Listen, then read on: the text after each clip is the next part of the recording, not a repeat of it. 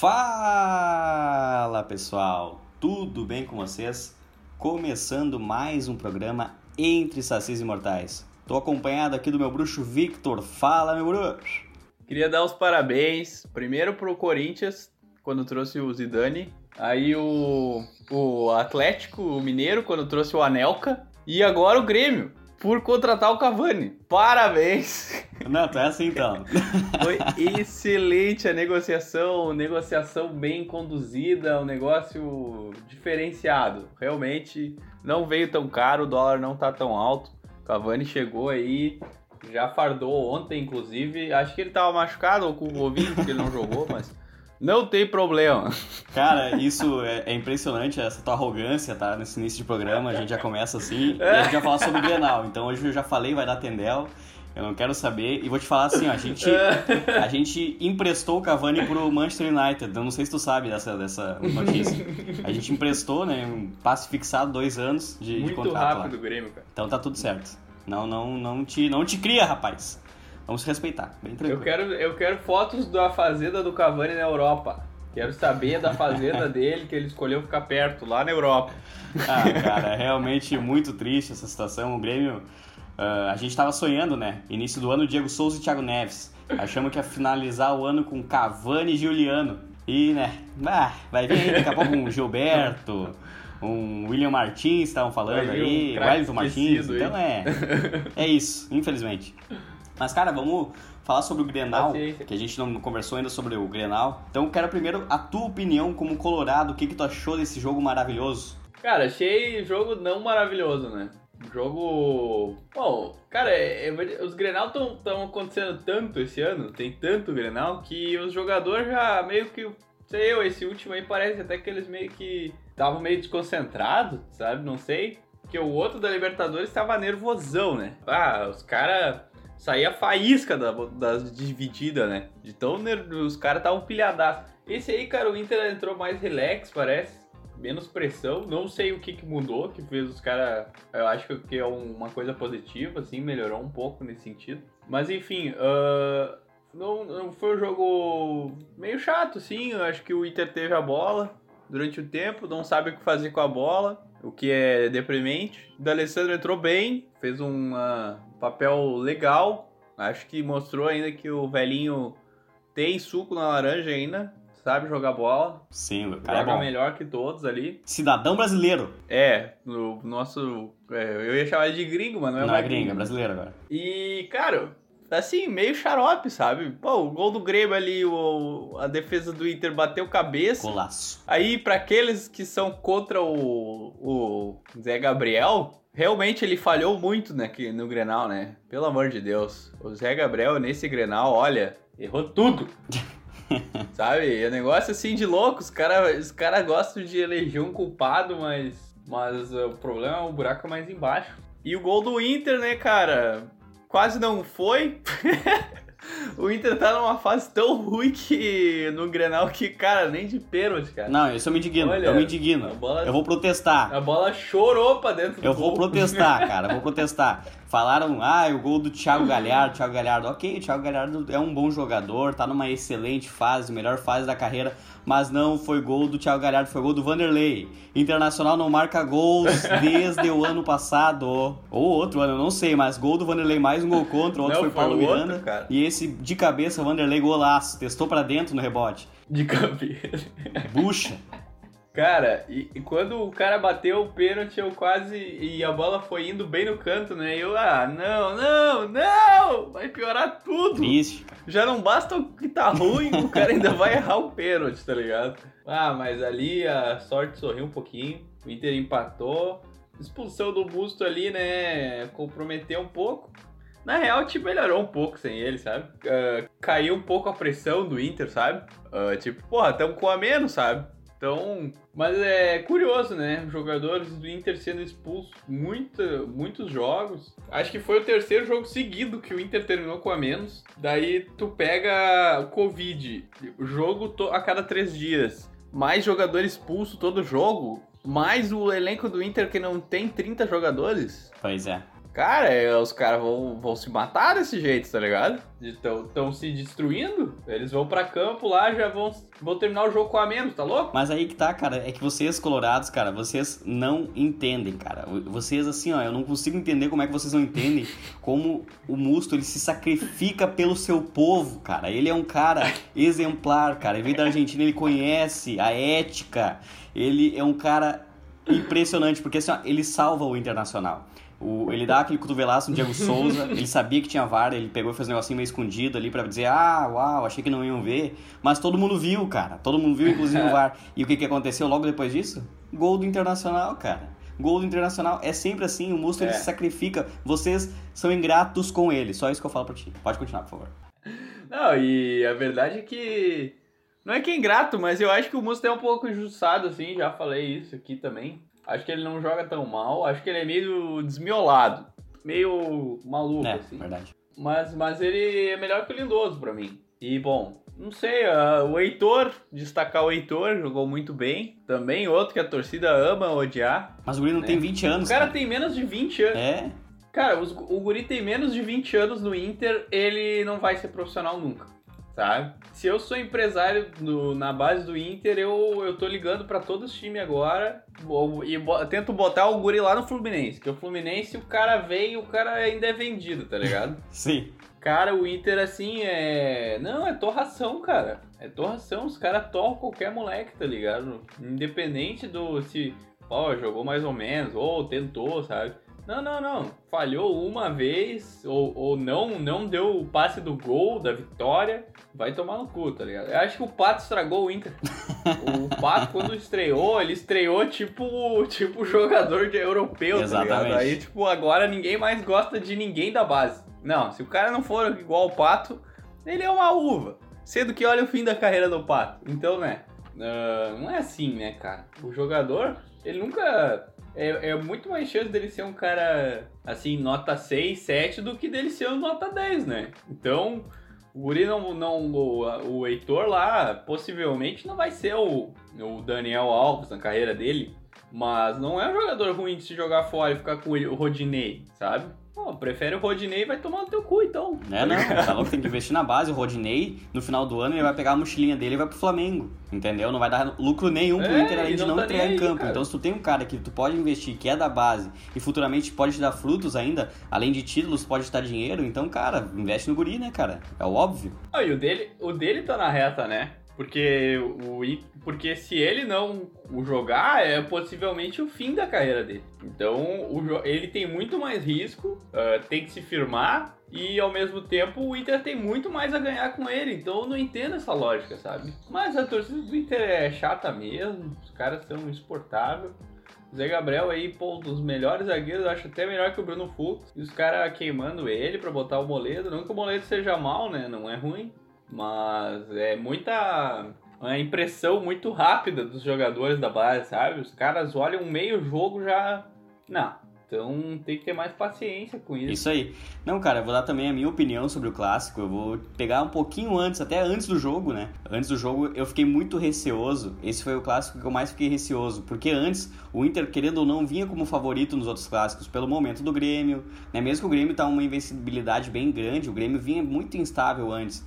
Então, esse clássico, o Grêmio chega como favorito, como favorito, disparado, né? O Grêmio ganhou na Libertadores, o Inter empatou com dificuldade na Libertadores, o Grêmio tinha ganhado o Grenal anterior. Mês de setembro do Inter foi para esquecer, né?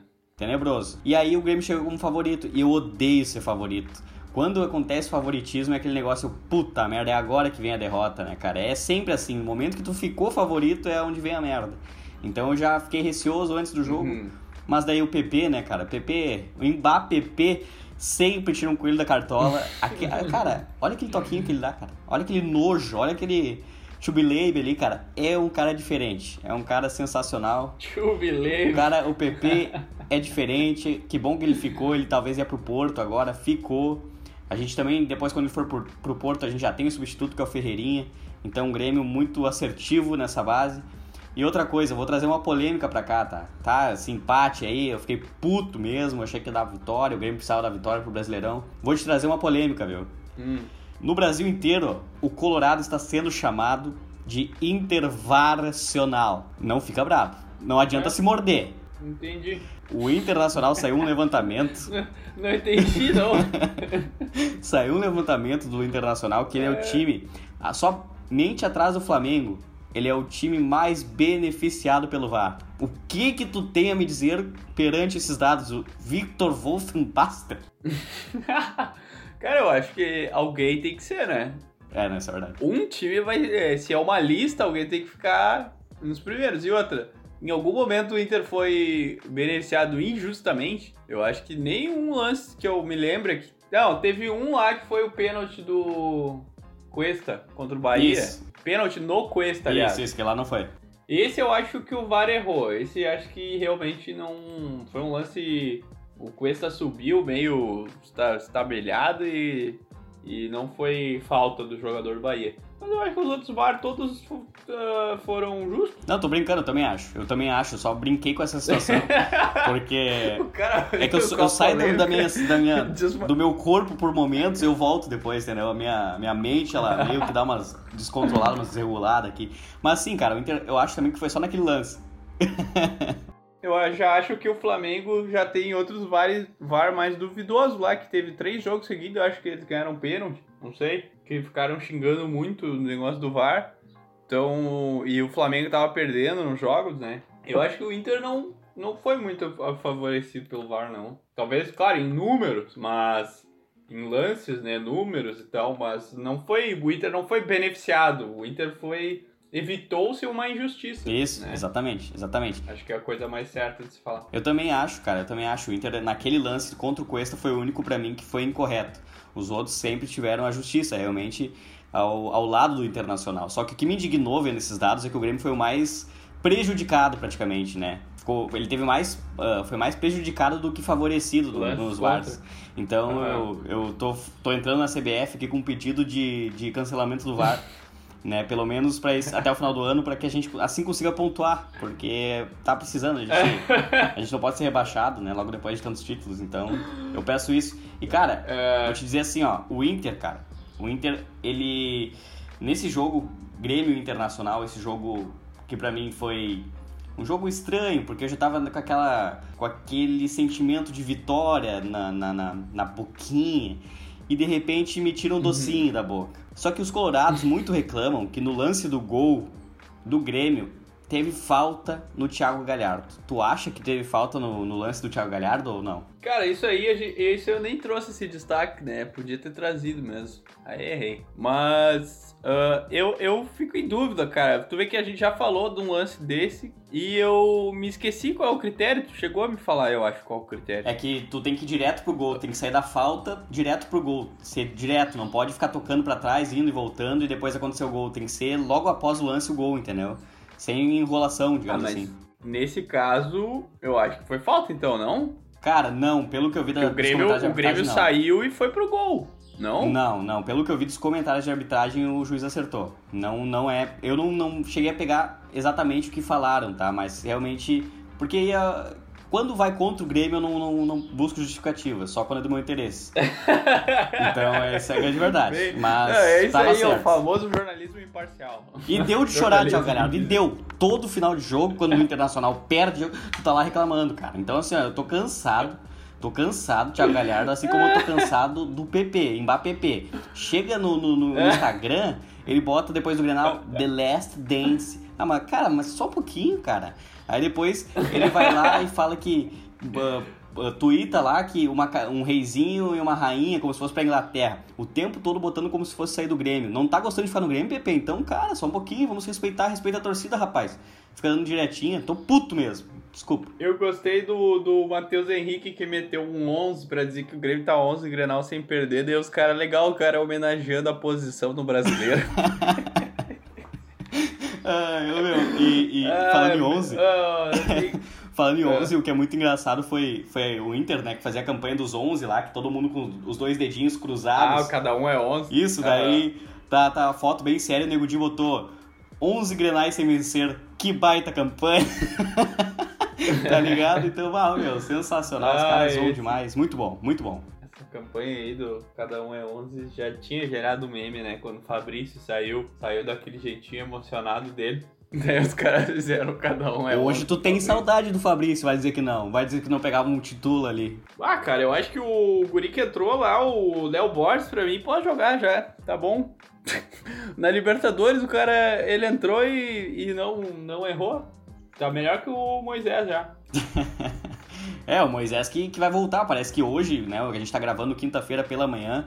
E hoje tem Internacional e Braga- Bragantino. Nem precisa jogar por mim, o Inter já ganhou essa partida. Isso aí é, é fato. Olha a vacina dos caras. E velho. aí, cara, o, o que que tu acha que vai acontecer no jogo de hoje, Inter e Bragantino, cara? Tu acha que vai ser 1, 2, 3 a 0? Como é que é a tua opinião pra esse jogo aí?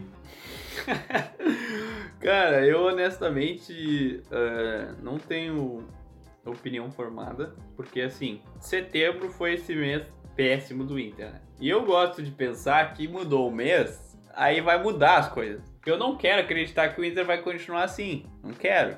Então eu não vou dizer que, tipo, se o Inter jogar como jogou os últimos jogos, vai perder. Mas eu não quero pensar isso. Eu quero pensar que agora, uh, pô, o time descansou ali cinco dias, sabe? O Inter vai ter condição de, de jogar bem. Então eu tô dividido, na minha opinião. Se eu acho que o Inter vai ir bem ou não. Eu acho que depois desse jogo do Bragantino vai dar o feeling do resto do, do mês, sabe? Porque esse mês o Inter até teve sorte que pega uma tabela mais tranquila. A tabela do Inter não é impossível esse mês. Mês passado tava embaçado. O Inter pegou muito jogo grande, jogos decisivos e o time ali estourado não, não deu certo. Mas esse mês é o mês mais suave e tomara que o Inter re- co- corresponda mais, né? Tomara que não, Acho verdade. que, cara, 1x0. 1x0 pro Inter, né, cara? Palpitando o placar. assim, Gol do Potker. Choradinho. Ah, não, nem fala em. Voltou, cara. Craque, craque. Vai jogar. vai- Merece o titular. Merece. Merecimento. Vai bem nos treinamentos. Por sinal, o Potker no Grenal foi um erro, né, cara? O Potker no Inter é um erro, né, cara? Mas assim, o Kudê, cara, é- é- eu, eu faço duas críticas pra ele, vou adicionar uma terceira, né? A primeira crítica dele é que ele não usou a base no galchão. A segunda é que ele monta o time co- ah, como ele quer e não o time que ele tem. Não, não, ele não se esforça muito pra tentar tirar o melhor do time, ele quer que o time faça o que ele quer. E a terceira crítica é que, cara, o maluco não troca todo mundo. E, e pô, fez duas, três substituições no Grenal, acho duas. E tem cinco pra fazer, de acordo com a nova regra do, do Covidão. E assim, tá, tudo bem que o Inter não tem ninguém no banco, o banco do Inter é pior que o titular, mas sei lá, às vezes o cara descansado ou, ou o cara com outra característica técnica pode melhorar o jogo, sabe?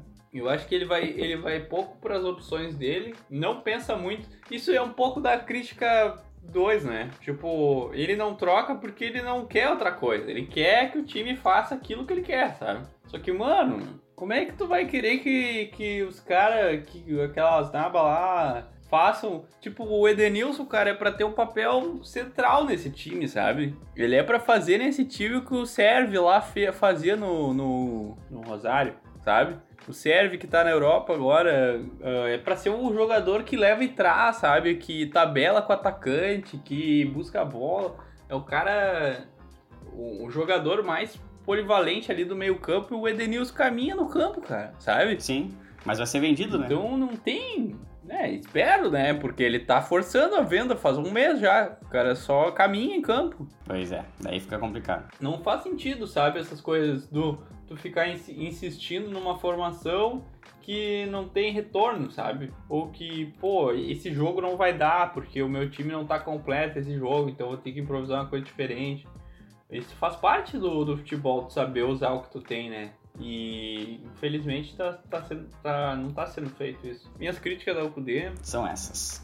e espero que o Inter ganhe do Bragantino. Vai ganhar, já ganhou. Mas já ganhou. Mas também não vou seco nessa, né? Porque ah, só Deus sabe o que vai acontecer. Talvez o Inter perca e inicie mais um mês de crise. Cara, vamos falar do Grêmio Curitiba. Ontem aconteceu esse jogo, quarta-feira. Grêmio joga contra o Curitiba e começa aquele time parecia de 2015 a 2018. Um time sensacional, os caras em cima, os caras amassando com 10 minutos de jogo, já tinha 2 a 0 uma loucura. Mas eles se lembraram que o elenco não é tão forte, se lembraram que eles não conseguem jogar aquele tipo de futebol, e logo depois disso começaram a cair de produção e voltou a ser o antigo Grêmio. Essa é a crise de Marcelinho. Cara, eu não aguento mais isso. Eu não aguento mais isso. É aquele time mais do mesmo, aquele time sem sal, aquele time que fica tocando de um lado pro outro, faz aquele balanço, vai para um lado, vem pro outro, vai pro lado, vem pro outro. E não ataca, não pressiona os caras, marcação extremamente frouxa. O Curitiba consegue fazer um gol ainda no primeiro tempo, mas o, o VAR anula. Ó, oh, o VAR a favor do Grêmio, a gente falou isso hoje ainda, o VAR a favor oh, do Grêmio. Fala aí Aleluia. do VAR então, fala do VAR. Vou apagar, vou apagar tudo que eu falei antes, azar.